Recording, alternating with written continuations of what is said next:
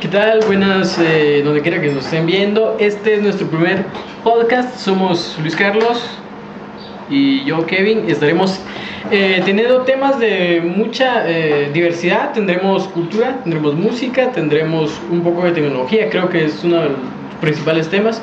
Tendremos todo lo relacionado con cosas geek. Tendremos, entre otros programas, tenemos anime, tendremos... ¿Qué más?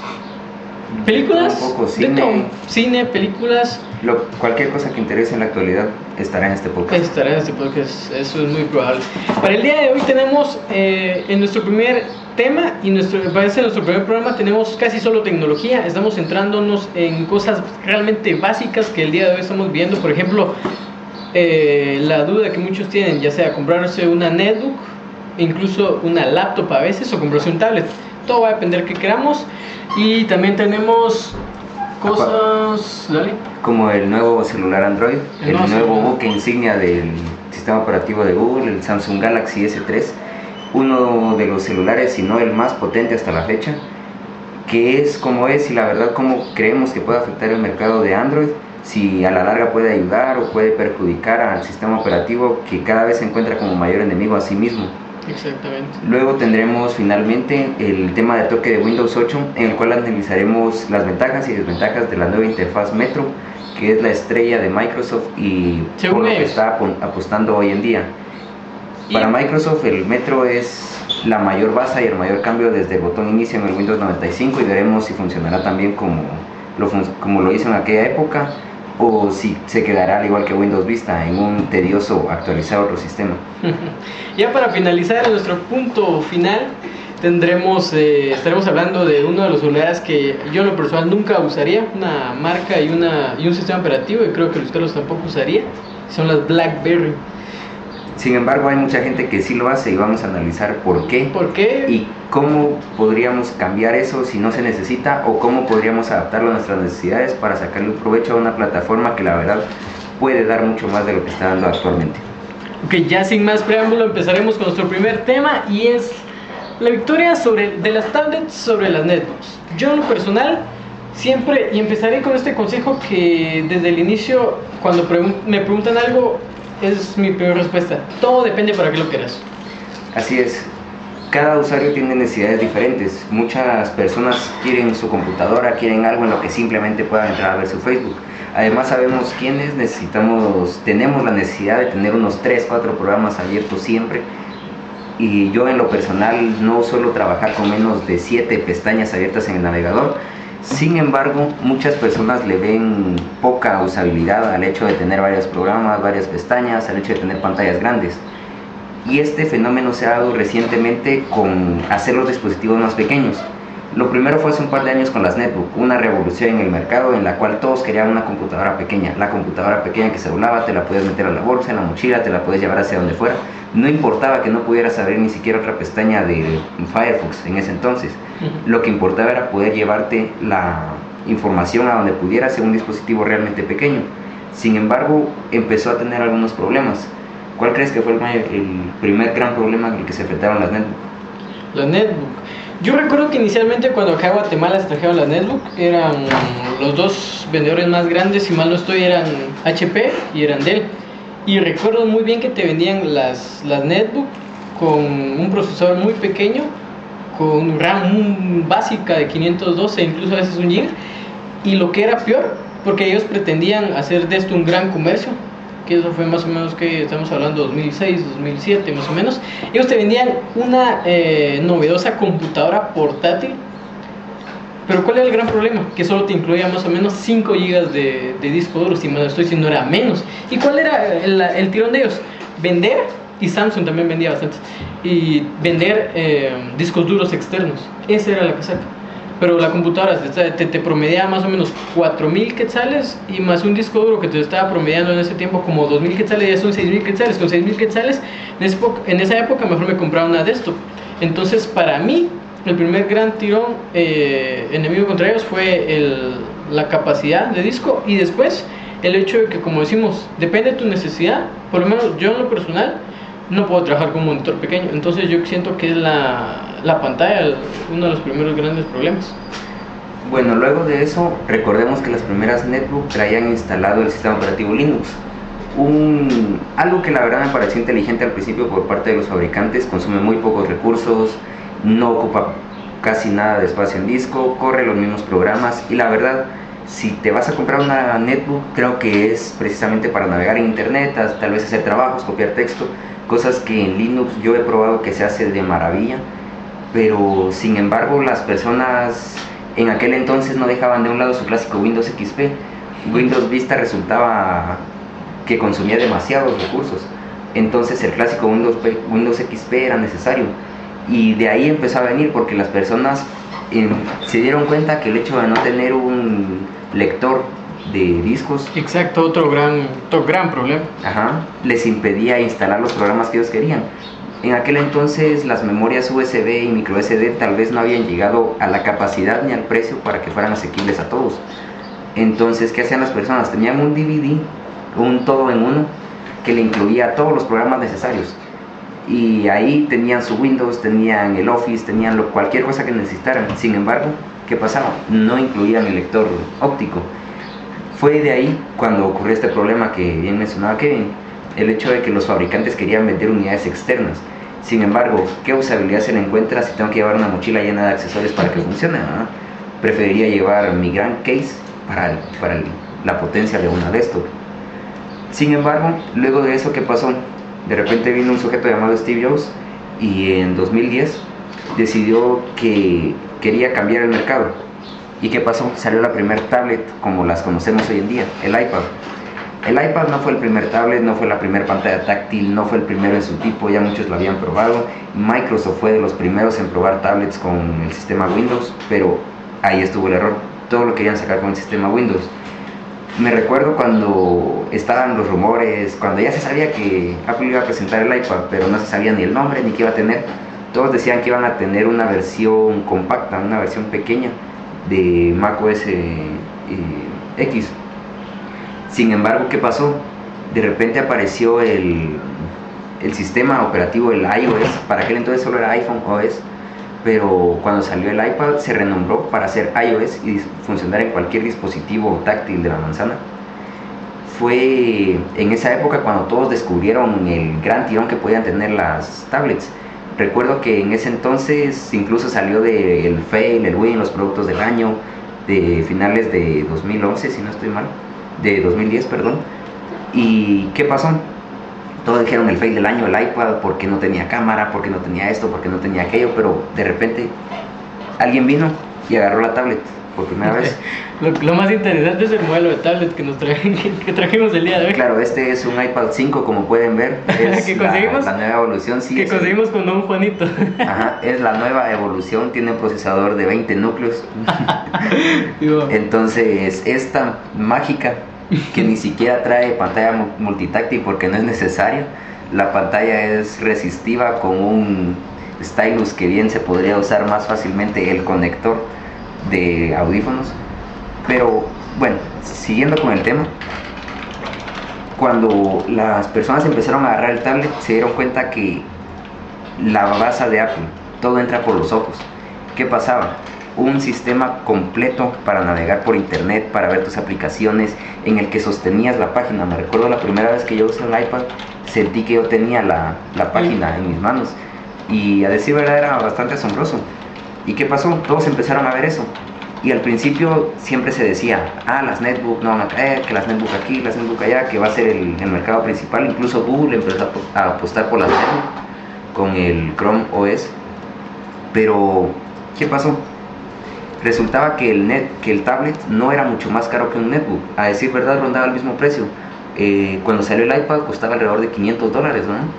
Y, y los netbook costaban unos 350, 400 dólares, un netbook decente, por así decirlo. Claro, se conseguían por 200, 150 dólares, pero no valían la pena. Y entonces, ¿qué pasó? La gente se dio cuenta que necesitaba su netbook solo para ver su Facebook, para recibir correos, para navegar por internet, y que la verdad andar cargando una netbook que la batería no tenía mayor duración de seis meses, que cuando la usabas navegando en wifi te duraba una hora y media. Entonces, ¿qué hicieron las personas? se dieron cuenta que una batería que duraba 10 horas como la del iPad les convenía más, que era muchísimo más portátil andar cargando algo como una hoja de papel. Y entonces así fue como empezó la gran base de, de los tablets, así fue como empezó el tirón de los tablets. Luego muchos fabricantes empezaron a sacar su tablet, me recuerdo la ansiada búsqueda de que todos tenían un tablet, que HP sacó el HP Slate con Windows 7, todo un fracaso, si estoy mal, es el, creo que es el tablet sí se vendió, pero tal vez el mayor fracaso en cuanto a tablets que alguna vez se haya visto. Que al final los estaban rematando un realmente bajo precio. No, eso fue cuando compraron Palm, cuando se agarraron la, la tablet de, de, Palm que traía huevo OS. Las vendían a 100 dólares cuando el precio de salida era de 500, 400. Pero HP en cuanto a tablets creo que es la marca que peor le salió la apuesta porque para todos en ese entonces era solo una apuesta, un mercado inexplorado, cuando se dieron cuenta que Apple ya estaba vendiendo millones y que se estaban quedando sin, sin ninguna parte del pastel. Recuerdo los primeros eh, sistemas Android traían interfaz de Freud de 2.2, algo verdaderamente horrible. Cuando Apple sacó el iPad, recuerdo que siempre decían, no es un teléfono grande, es un iPad y exactamente las tablets Android eran es un teléfono grande. Y creo que desde ahí empezó la caída de las netbooks. Hoy por hoy se realizó un estudio en el que las netbooks crecen a una medida estándar de 200% al año. Apple vende más de 10 millones de iPad en trimestre, siendo la compañía que más tablets vende. Samsung, Motorola, muchos fabricantes han sacado tablets con gran potencia. Google al fin sacó un sistema que equipara la potencia de un tablet de Apple con la potencia física y las capacidades técnicas que posee un tablet Android. Es decir, al fin se está exprimiendo y no me refiero a Honeycomb, porque Honeycomb creo que fue un experimento a la carrera, eh, sino con el Ice Cream Sandwich, el Android 4.0. Al fin podemos ver que salen teléfonos y tablets con el mismo sistema Android y con la misma potencia y con la misma usabilidad. Sin embargo, y ese ya es otro tema, pero dentro del mercado tablet el iPad se está comiendo a la competencia. Los analistas predecían para este, eh, para este trimestre que Apple iba a ser el mayor fabricante, pero que iban a haber más Android. Y curiosamente no, cayó el mercado de las tablets Android y está subiendo el mercado del iPad. Pero lo que sí es seguro es que lo que más está cayendo es el mercado de las netbooks. Entonces yo la verdad no recomiendo a nadie comprar una netbook por cuestiones de tiempo de vida, por cuestiones de la capacidad técnica, por cuánto le va a durar el sistema que sea usable y cuánto tiempo tardan en darse cuenta que la verdad es muy incómodo estar con un teclado de menos de 10 pulgadas, con un touchpad que no supera las 3 pulgadas de longitud, eh, diagonal. Y creo que sí, la verdad, para las personas cuyo objetivo es una netbook, creo que es muchísimo mejor un tablet. ¿Verdad? Otra de las, ahorita que mencionabas el hecho de que, de que el rey de las tablets es, Apple, hablemos también del diseño. Bueno, si hablamos del diseño, ¿cuánto tiempo no invierte, por ejemplo, Apple en, diseñar, en, estudiar y hacer un, diseño? Y que básicamente si ellos crean algo nuevo, nadie más va a poder salirse de ese margen. Es un hecho. ¿Qué pasó con el iPhone? ¿Qué pasó con el iPad? O sea, miremos eh, los diseños. Esto por más distinto que, que, sea el rendimiento, por ejemplo, a un iPad. Es una pieza de plástico, barato. Por ejemplo, pero el diseño, ¿en qué está inspirado? En un iPad. En un iPad. Si miramos un teléfono, un smartphone que, que sea full touch y, y que tenga eh, una buena cámara y toda la cosa, miramos que, que, que está, que está inspirado en, en un iPhone, o sea, tres botones y mucho y con una gran pantalla de qué, unas 3 eh, pulgadas, no, como 4 pulgadas en diagonal. 4.3 es el estándar. El estándar, o sea, si el, si, el, si el pulgar te llega al otro lado de la pantalla, yo siento que es una pantalla perfecta. Pero, ¿qué pasa con esto? Hablamos de que eh, iPhone, perdón, eh, Apple, perdón, va por delante, por el hecho de que dedican mucho tiempo al estudio.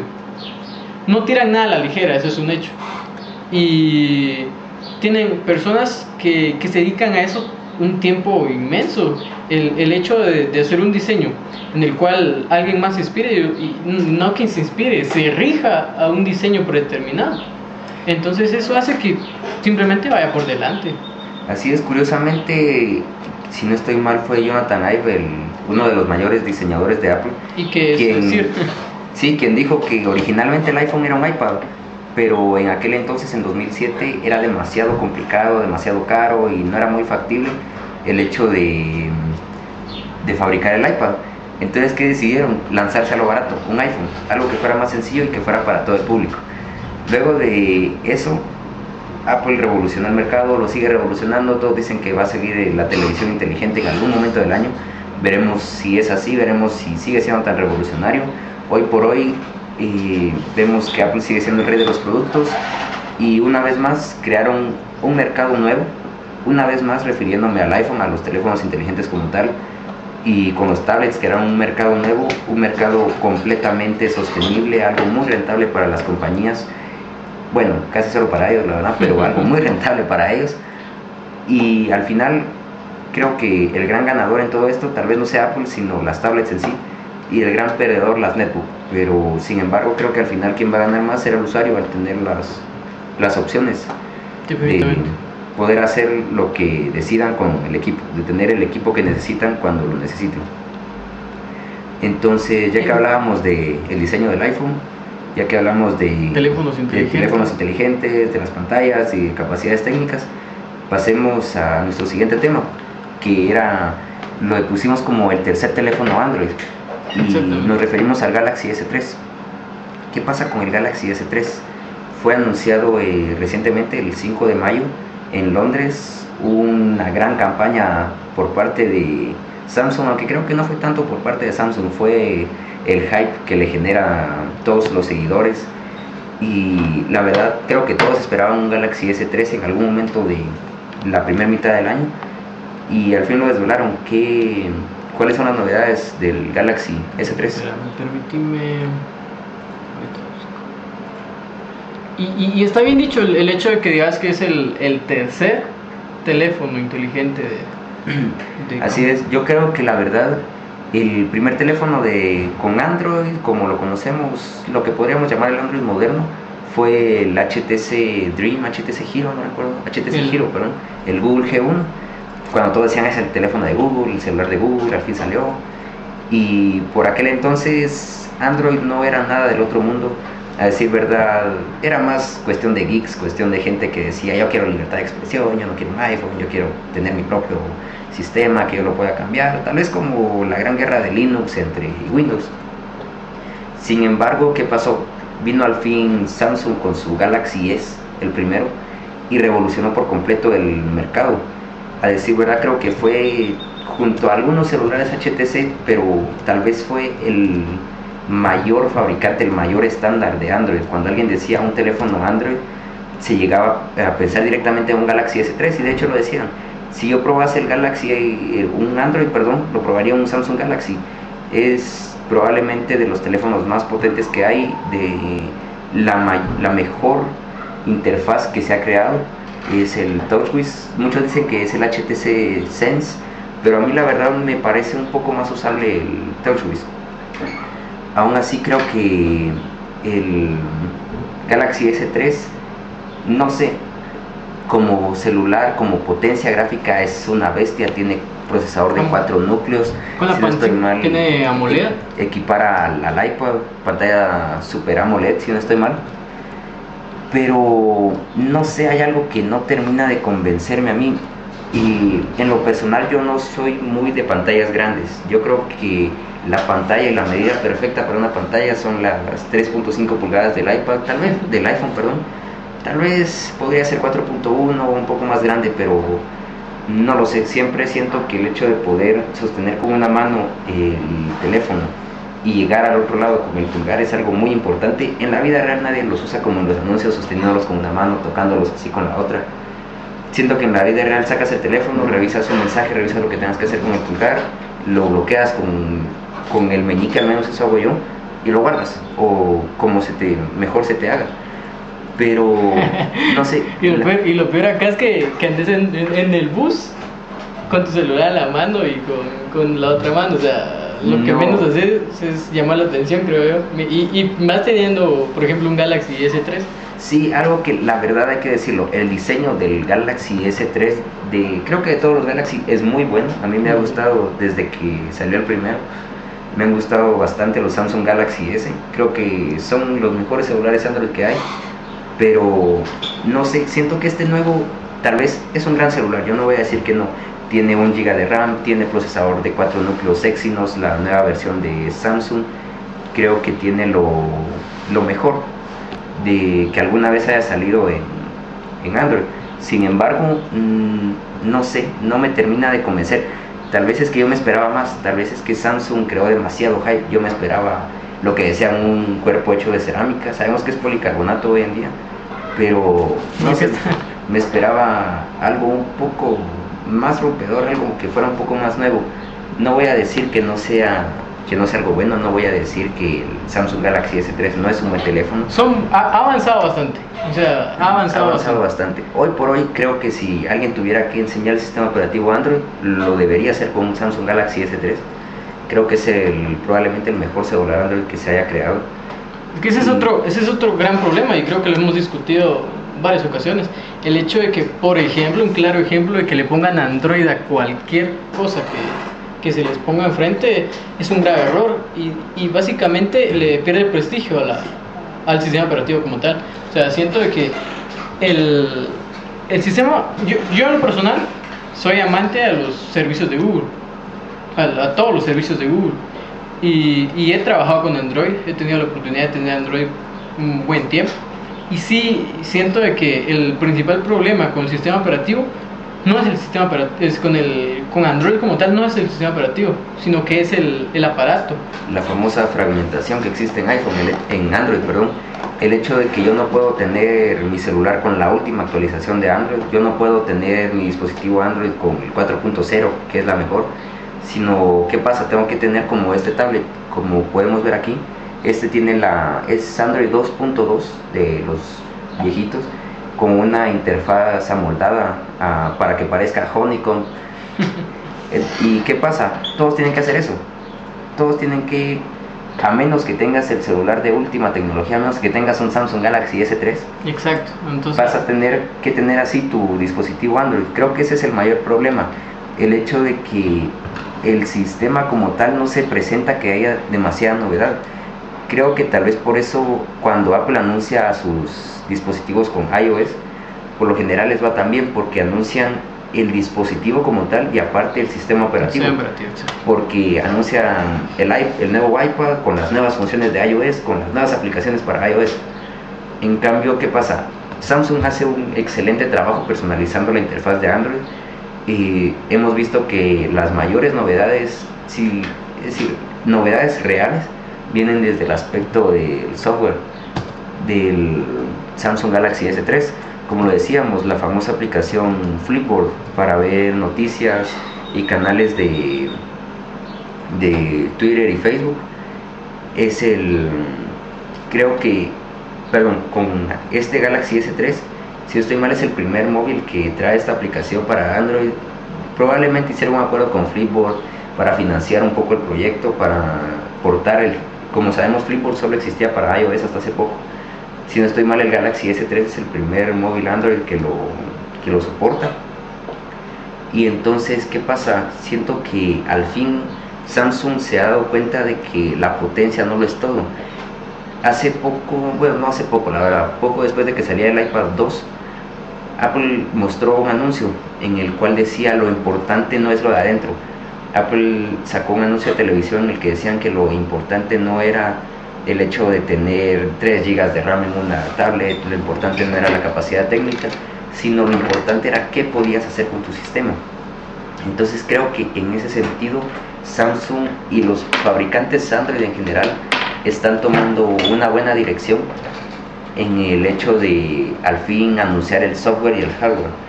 Como vemos las nuevas posibilidades de la cámara del Galaxy S3.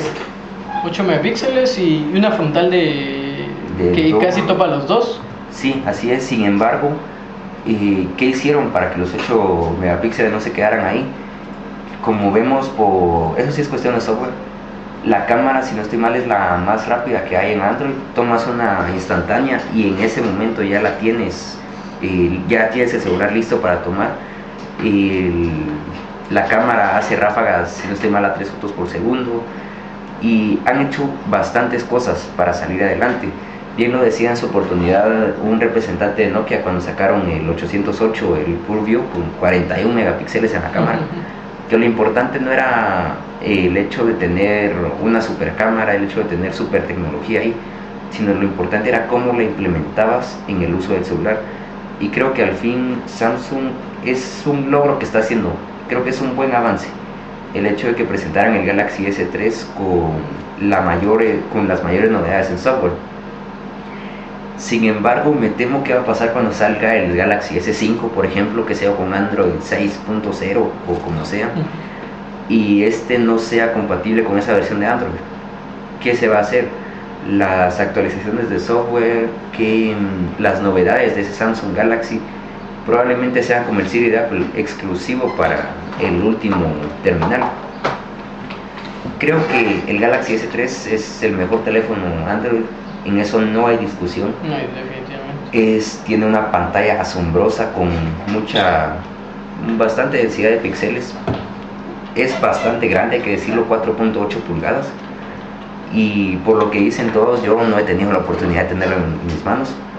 Pero por lo que dicen todos, tiene un perfecto agarre, no resulta incómodo. Sin embargo, lo dice gente que, claro, lo sostiene así frente a una cámara y lo prueba. Veremos qué tal es en el día a día qué tal funciona para la gente que vaya en el bus, tenga que sacarlo del celular y, perdón, y revisar su Twitter, escribir un mensaje o algo así. Y veremos si se tiene que ir agarrando con una mano y escribiendo con la otra, qué tan posible es eso, ¿no? Exacto. Entonces, sin embargo, estoy seguro que va a tener millones de, terminales, de eso no cabe duda. Y lo más interesante es que, por ejemplo, a pesar de, de todo, Samsung es el líder en ventas. Es el líder de ventas a pesar de de tener teléfonos de gama media, gama baja y... Así es, hace poco, si no estoy mal, superaron a Nokia. Vi la noticia de que ya no era el mayor, fabricante a nivel mundial, creo que ahora es Samsung. Por los teléfonos de cualquier gama, así como vemos un Samsung Galaxy S3, vemos un Samsung Chat con apenas la posibilidad de escuchar música y mandar un mensaje al mismo tiempo. Pero Samsung está haciendo muy bien, está sacando celulares de gama altísima está sacando los mejores celulares de hoy en día.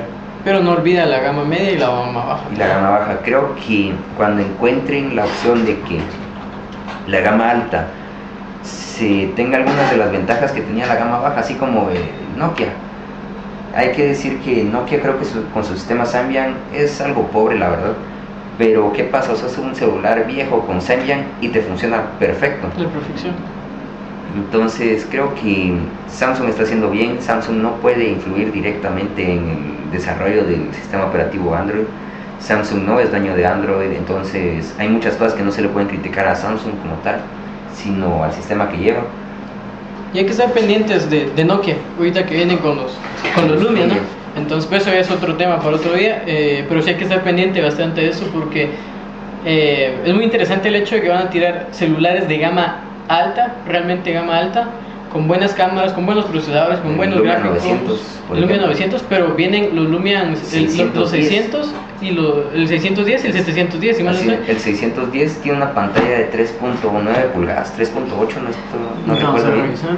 Pero lo que más me sorprende del 610 es que es el primer terminal Windows Phone con un, y, con un procesador de 800 MHz el sistema Windows Phone cuando salió fue algo criticado porque pedía un mínimo de 1 giga para funcionar. Sin embargo, es el primer móvil con 800 y a decir verdad, lo que más sorprende es su precio, apenas 200 dólares. es un promedio de, de 1800. Bueno, Guatemala va a estar rondando como en los 2000 que salen más o menos. Eso sin, sin calcular impuestos y lo que le pongan las operadoras. Pero aún así creo que es el, un un celular que es, va a ser absolutamente vendido. Creo que... Trae buena cámara. Hay que, trae buena cámara. No es un mal celular, a pesar del precio, no es un mal celular. Tiene un buen diseño, tiene buena cámara, tiene una buena pantalla, trae un sistema operativo prometedor que a mí en lo personal no me llama la atención por el hecho de ser... Eh, por ser, de Microsoft y aparte la, la, la, plataforma que está basada en el, en el Windows 8 basada en Zoom originalmente, bueno. Pero eh, ese es un tema que lo veremos más adelante. Y para concluir, yo siento que eh, el Galaxy S3 nos promete bastante. Estará comparando en... Porque es otra cosa, se la tira mucho a Apple. Hay, hay un comercial, si mal no estoy, en donde sí se ponían a... Era- pero ese era del Galaxy Note, si no estoy malo, del Galaxy S2, no recuerdo. No, era era el S2. Entonces, a- hay que tener, hay que estar actualizándonos en el sentido de que, por ejemplo, vienen celulares muy interesantes. Estaremos hablando también de gama media y gama baja, porque Nokia hace poco anunció también uno de gama baja que eh, te duraría en promedio un mes la carga. Ah, sí. Habla bastante.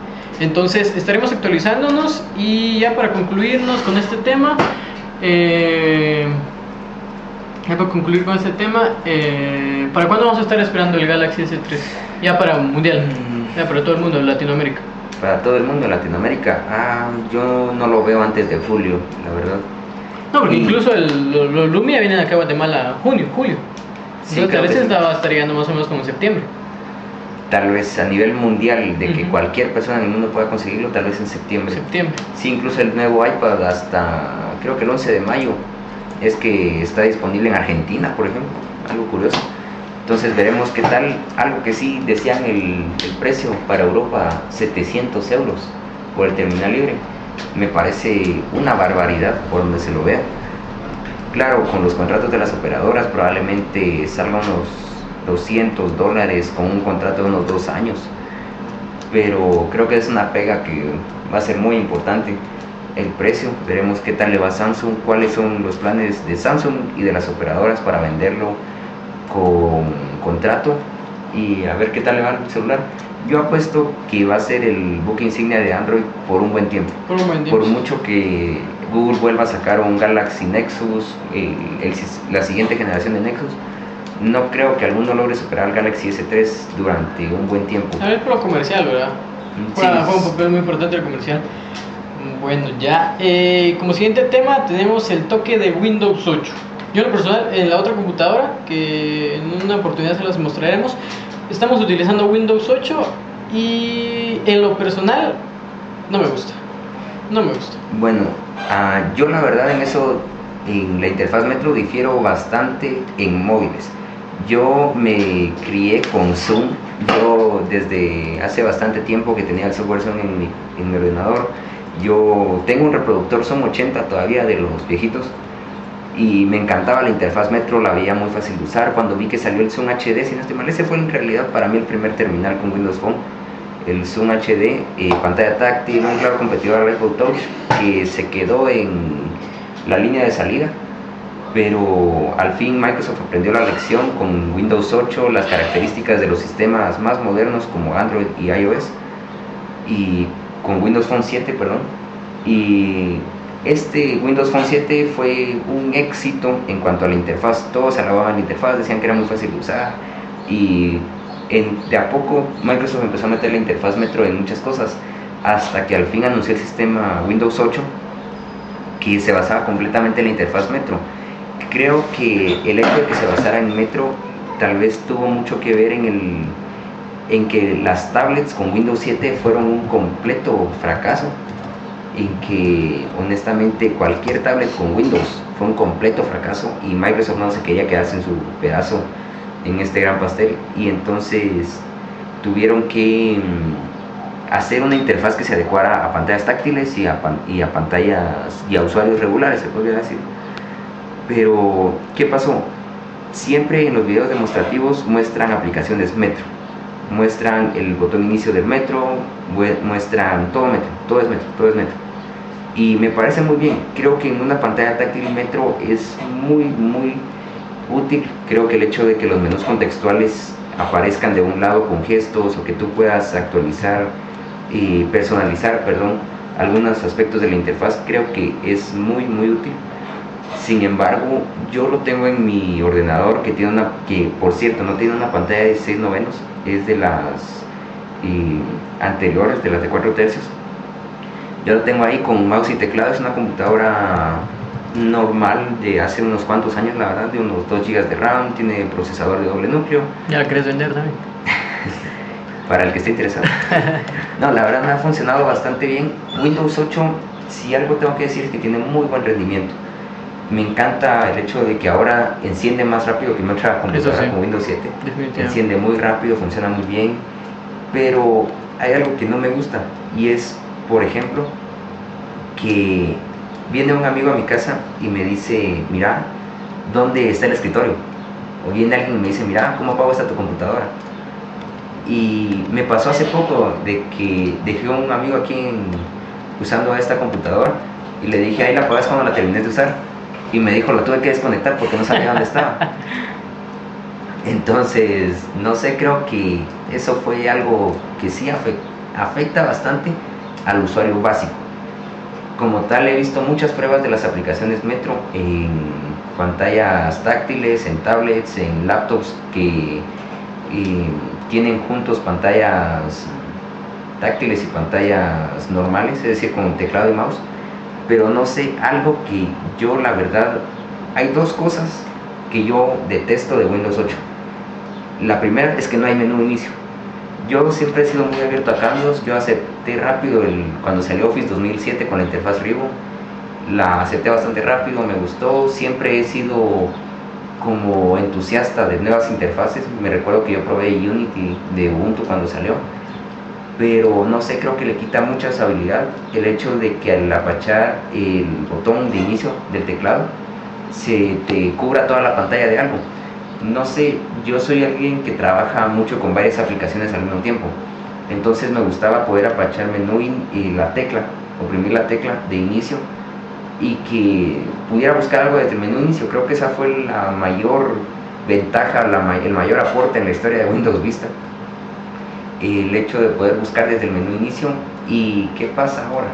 Claro, a- oprimes la tecla de inicio, te cubre toda la pantalla con todas las aplicaciones puedes buscar lo que quieras, puedes buscar en las opciones de la computadora, puedes buscar en el panel de control, sirve bastante, pero ¿qué pasa si solo estabas buscando un programa, cómo se llamaba un archivo, dónde estaba o algo así? Mientras ves la información del mismo en un documento, por ejemplo, creo que pierden mucha usabilidad en ese sentido. Eh, una de las principales ventajas que ponían era el de usar dos aplicaciones Metro al mismo tiempo, dividir la pantalla, una aplicación de un lado y otra de otra, pero Un preview. un preview, por así decirlo, aunque sí ambas aplicaciones corren al mismo tiempo, pero por poner un ejemplo claro de lo que es el usuario básico, en mi ordenador que no tiene una pantalla de 16 novenos, no funciona así. No puedo poner una aplicación a la par de otra porque la, la pantalla no está apaisada. Entonces eso creo que es un algo muy que Microsoft debe tratar de mejorar mucho y el otro gran aspecto, el segundo aspecto que de verdad eh, odio en Windows 8, y ese sí lo odio, es el hecho de que si estás usando una interfaz Metro o si estás en, un- en algo que no sea el escritorio clásico, no tienes menú contextual.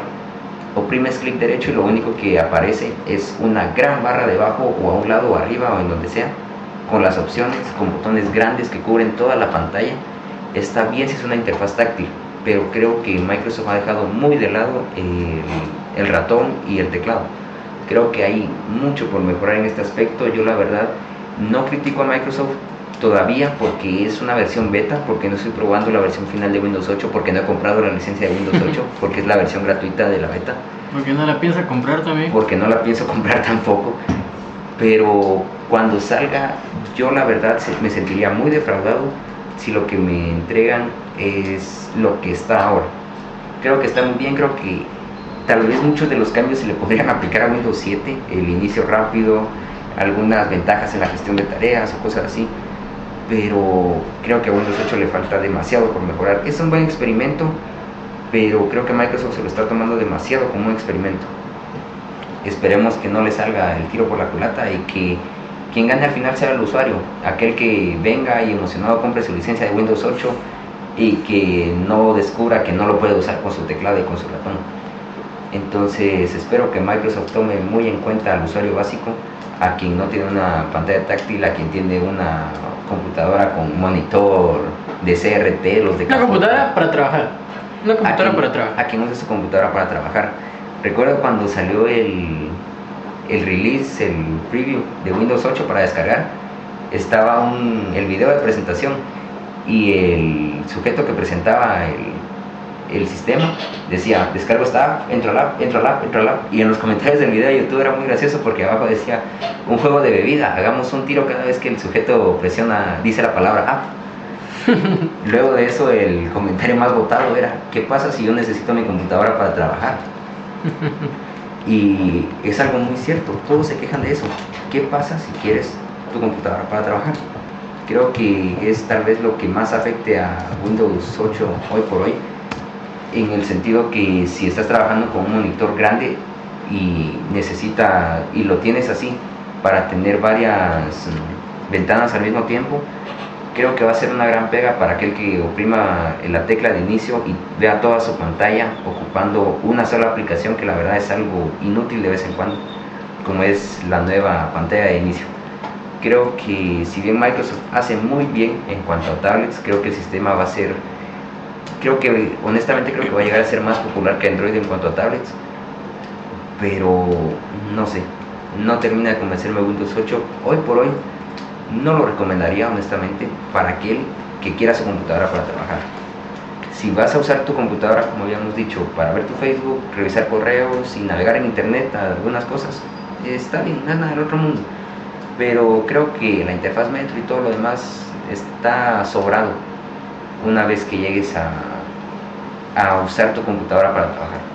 Creo que esa es la gran pega. El usuario, el usuario básico que no tiene una computadora buena, y además el usuario empresarial que la necesita para trabajar. Por ejemplo, yo tengo mucho, yo estudio ingeniería y muchas veces me pasa que tengo que tener varias ventanas al mismo tiempo con proyectos, tengo cosas de un lado que reviso mientras busco un menú inicio, cosas en el portapapeles y no sé, me ha dejado algo defraudado el escritorio de Windows 8. A la larga te, te terminas acostumbrando y resulta un escritorio como cualquier otro, pero en el momento en el que oprimes menú inicio recuerdas que estás usando Windows 8, creo que te ve una ligera decepción cuando le das clic derecho a alguna cosa en el menú inicio y no aparece un menú, sino una gran barra debajo. Entonces, creo que Microsoft tiene mucho que hacer en Windows 8. No lo critico todavía, como digo, pero hoy por hoy no recomiendo a nadie instalar Windows 8, como en su caso lo fue Windows 7. Pero ese ya es tema para, para otro día.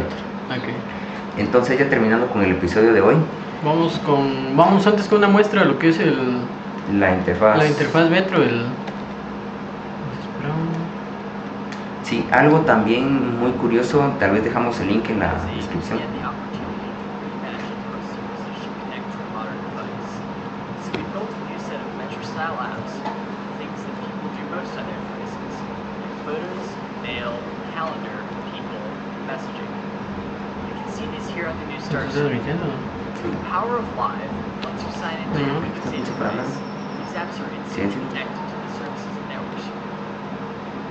Así es, otra cosa que la verdad me pareció muy llamativo fue el hecho de que Windows recientemente, eh, Microsoft, perdón, retiró la galería de widgets que estaban, eh, si te recuerdas del sidebar de Windows Vista, y que en Windows 7 los podías poner en donde quisieras. Yo nunca les vi mayor utilidad, yo los veía como un consumo de recursos por gusto, pero sí veo que los acaban de retirar, fue la noticia hace poco que los acaban de dar de baja en opción a los eh, lifetimes que vemos en Windows 8, esas pequeñas ventanas que se mueven que provienen de Windows Phone 7, los, la información que ve uno al oprimir la, la tecla de inicio, lo cual lo considero bastante útil en cierto sentido. Y me llama la atención que Microsoft al fin mató uno de los servicios estrella de Windows 7 en aquel entonces. Y otra cosa también, otro link que sí quiero poner fue el del video del abuelito que lo pusieron a hacer Windows 8 y no sabía cómo, cómo hacer prácticamente nada. Y veamos qué tal le va. Yo la verdad tuve que pasar algún pequeño tiempo acostumbrándome a usarlo.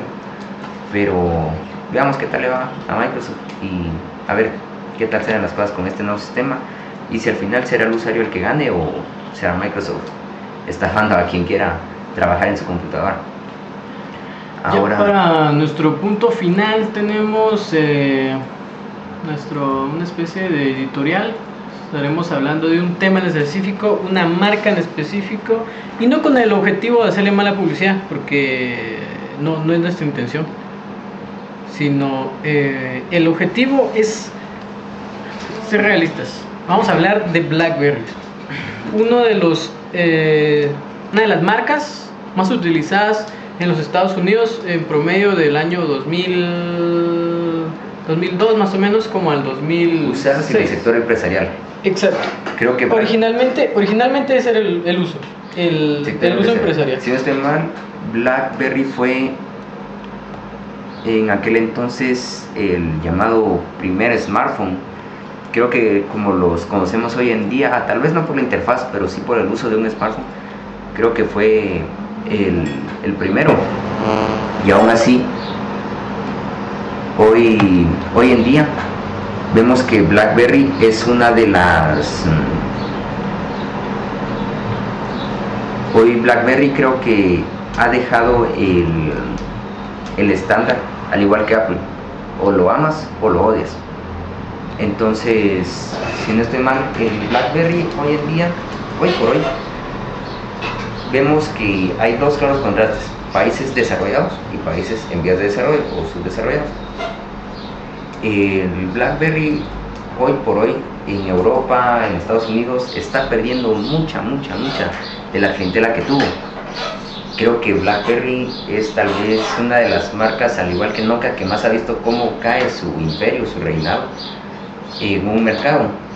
Y ahora mismo creo que el BlackBerry por poner un ejemplo, aquí en nuestro país, en Guatemala, hay un auge de BlackBerry. Vemos gente con BlackBerry por todos lados, vemos que todos con su BBM, todos compartiendo el pin de BlackBerry. Y entonces, no sé, creo que el BlackBerry tiene dos claras ventajas y desventajas. como podemos darnos cuenta en los países desarrollados, como cualquiera que nos vea desde allá sabrá, que en esos lugares desde hace tiempo se usan los planes de datos. El hecho de poder revisar, acceder a internet, ver correos, algo así desde el celular, me parece muy bien, es algo muy bueno, pero en países subdesarrollados como lo es Latinoamérica, ha venido hasta hace poco la tendencia del plan de datos todas las personas ocupaban simplemente su prepago, su teléfono prepago, con tarjetas, recargando saldo cuando lo necesitara. Y creo que BlackBerry, eh, si algo podemos rescatar y algo que ha ayudado a muchas personas, es que al fin tienen un plan. Al fin tienen un plan de datos en el que no necesitan estar gastando en mensajes de texto o SMS, sino que pueden conectarse con el BBM, con las personas, una plataforma cerrada, pero que a decir verdad entre BlackBerry funciona muy bien. No voy a criticar al BBM entre sí. ¿Cómo no si lo utilizaste? pero, el, sin embargo, creo que cuando las personas descubran que existen más planes, que existen más bondades, pasará lo que está pasando en Europa, por ejemplo. Las personas que pasan se dieron cuenta que no todos tienen BlackBerry, que no todos tienen BlackBerry Messenger entonces vino la aplicación estrella, creo que el estándar de hoy en día, lo que ha hecho perder millones a las operadoras, el famosísimo WhatsApp. ¿Cuáles son las ventajas del WhatsApp?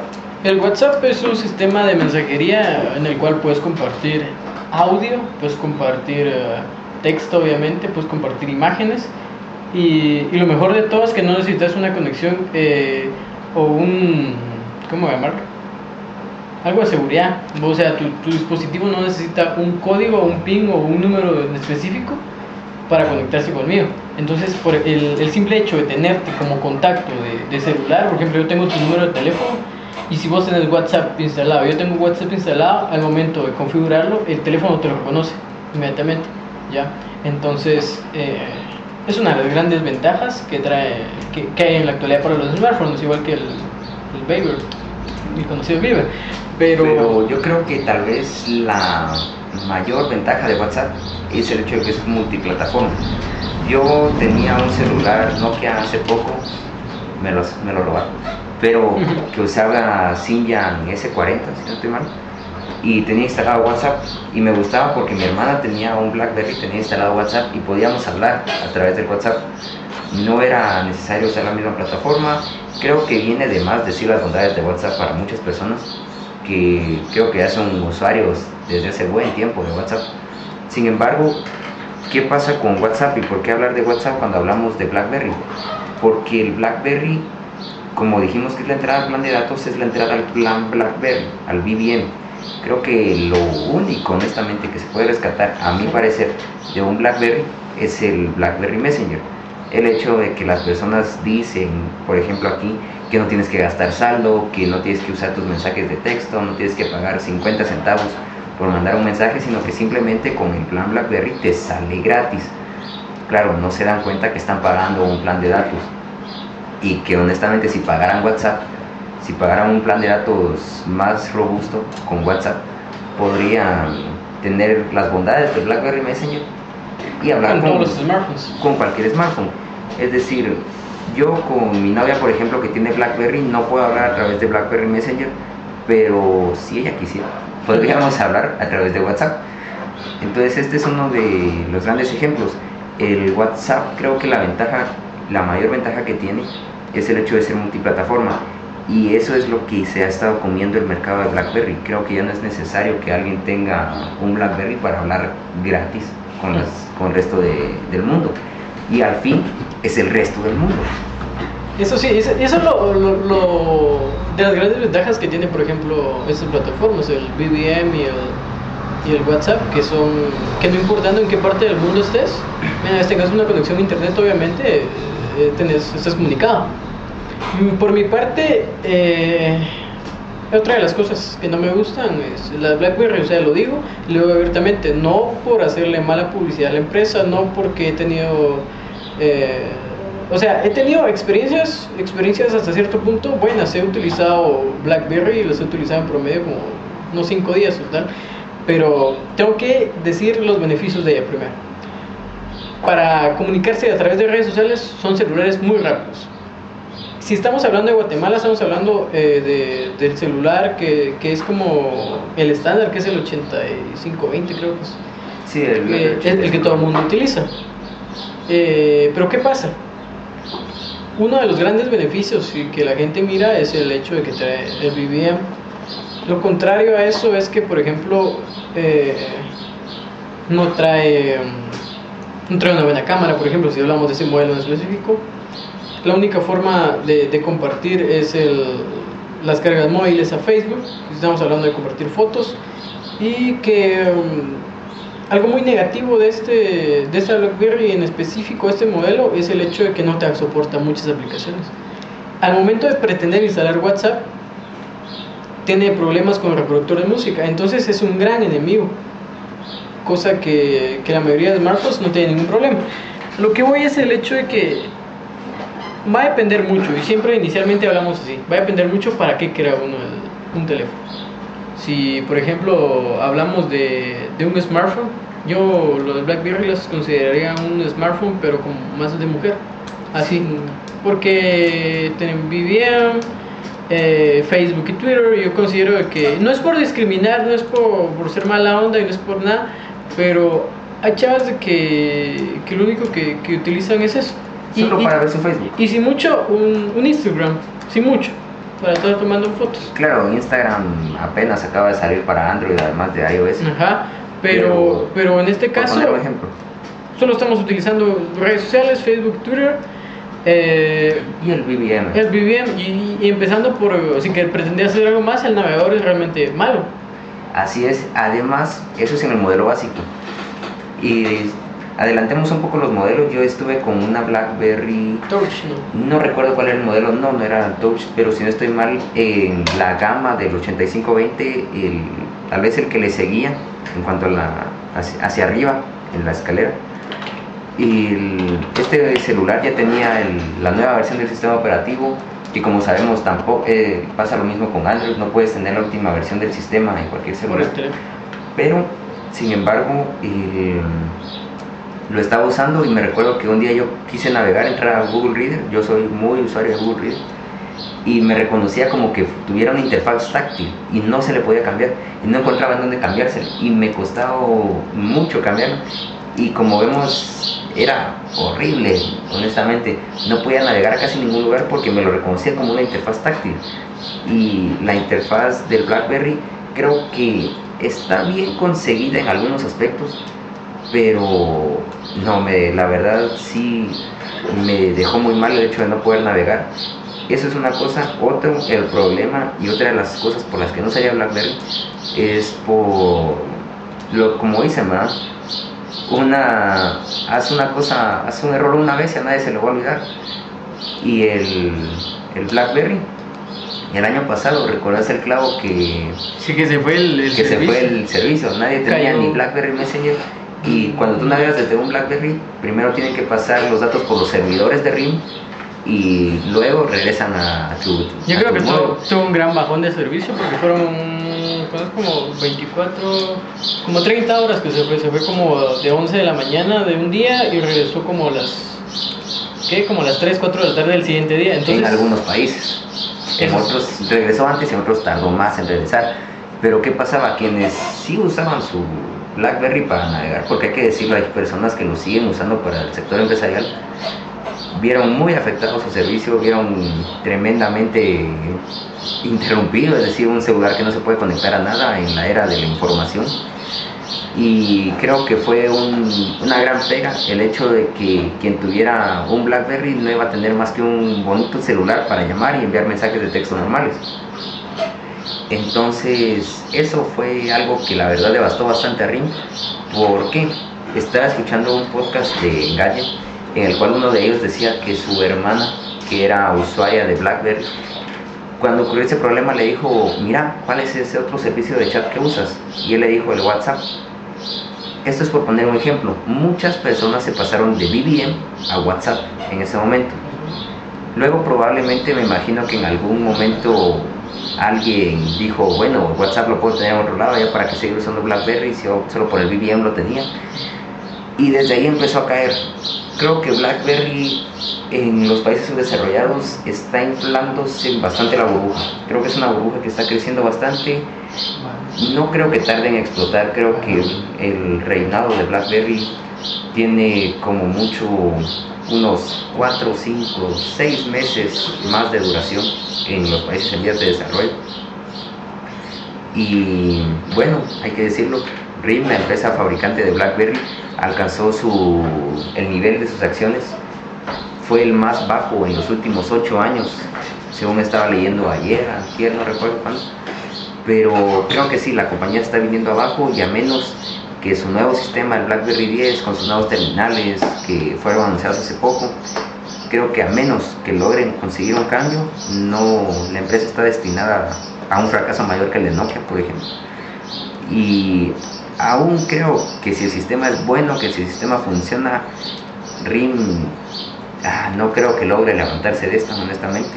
Microsoft hizo un sistema excelente, a mí en lo personal me gusta, me encanta Windows 8 y aún así le está costando bastante despegar.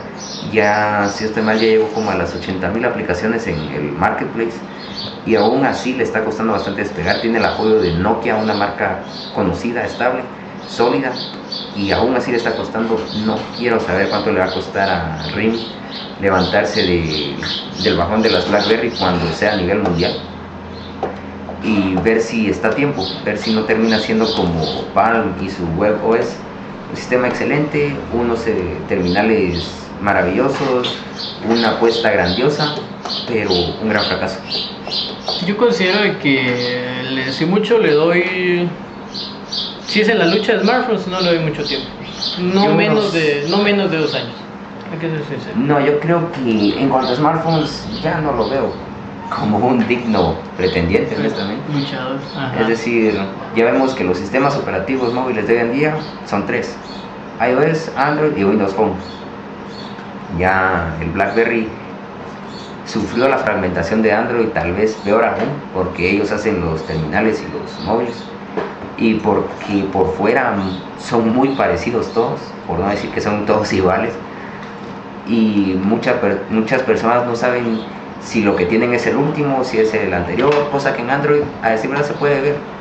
sea como sea, puedes saber si tu celular con Android es bueno, puedes saber si tu celular con Android va a soportar las últimas actualizaciones y espero, eh, espero que BlackBerry lo solucione por muchas personas que los utilizaron cuando fueron eh, dedicados al público empresarial, por muchos empresarios que sí eran usuarios de BlackBerry. Y honestamente RIM no, no tengo nada con RIM ni contra BlackBerry en sí. Y me gustaría bastante ver, yo siempre he sido de tener más de una opción, me gustaría ver algo más fuera de Windows Phone, de Android y de iOS, pero no creo que RIM lo pueda dar. Creo que alternativas como, incluso como Migo, pueden llegar a ser un poco mejor. Pero veremos qué tal. Nunca, últimamente no se me han dado las apuestas. Yo apostaba porque el competidor del iPad iba a ser el HP Touchpad. Y, y bueno, veremos qué tal. Entonces, creo que con eso terminamos los temas de hoy. Esta semana y eh, regresaremos muy probablemente dentro de una semana con temas nuevos, una variedad más de temas. Ya para la próxima semana tendremos un poco más de cultura, más espectáculo, música, un poco más de geek. Queremos hablar, centrarnos un poco más en el cine. Queremos hablar un poquito de cine. Ahorita, por lo menos acá en Guatemala, viene el, el ¿cómo se llama? Viene el Festival de, de Cine Europeo. Queremos hablar un poquito de cine, una variación de cine, no tanto de lo de Hollywood, Queremos hablar un poquito de, Europa, un poco de Bollywood, queremos hablar un poquito de cine latino, que también hay buenas propuestas, cine nacional. Y queremos variar un poquito, queremos hablar de música, música mm, interesante para la próxima semana. Y eh, también tenemos preparadas muchas cosas. En las redes sociales aún estamos en proceso de, de, crear, estamos en proceso, estamos iniciando, en realidad estamos iniciando, queremos llevar una modalidad fresca, esta, hay que ser sinceros, fue nuestra primera transmisión. Agradeceremos sus comentarios, cualquier cosa que puedan Sus comentarios, sus maltratadas, su sinceridad, agradecemos todo. Una crítica es una crítica y nosotros sabemos. Sabemos de eso. Entonces, hablando de críticas, también algo que a mí me emociona bastante y que eso lo tendremos la otra semana va a ser una crítica a los Vengadores yo me estaba a insistir en la crítica a los Vengadores. Yo también tengo ciertas cosas que decir. Yo me muero por decir lo bueno y lo malo de los Vengadores, aunque yo soy muy lector de cómics, manga y todo eso y para la otra semana diré el sabor de boca que me dejó esta película. Entonces, con eso terminamos nuestro primer podcast. Gracias por habernos escuchado. Dejaremos al aire nuestros eh, nuestros usuarios, ya sea tanto de Facebook personales, de Facebook y Twitter y eh, saben que se pueden comunicar con nosotros eh, ahí, o si no, de igual manera pueden... Eh, Buscar nuestro blog, redes sociales o en sus comentarios debajo de este video. Eso es algo muy importante. En el blog nos encuentran como engasados, E-N-G-A-S-A-D-O. No. no en, casa. Dos, con U. Y pueden, ahí pueden... Contactarse con nosotros, ver noticias. También ver, ver una repetición de esto Ahí estará este, este episodio ya tal vez bien editado, esperamos, en audio para su descarga y para que lo puedan llevar hacia donde quieran. Entonces, gracias por haber estado con nosotros. Nos vamos y los dejamos con algo de buena música y esperamos vernos dentro de ocho días o menos o más. Gracias.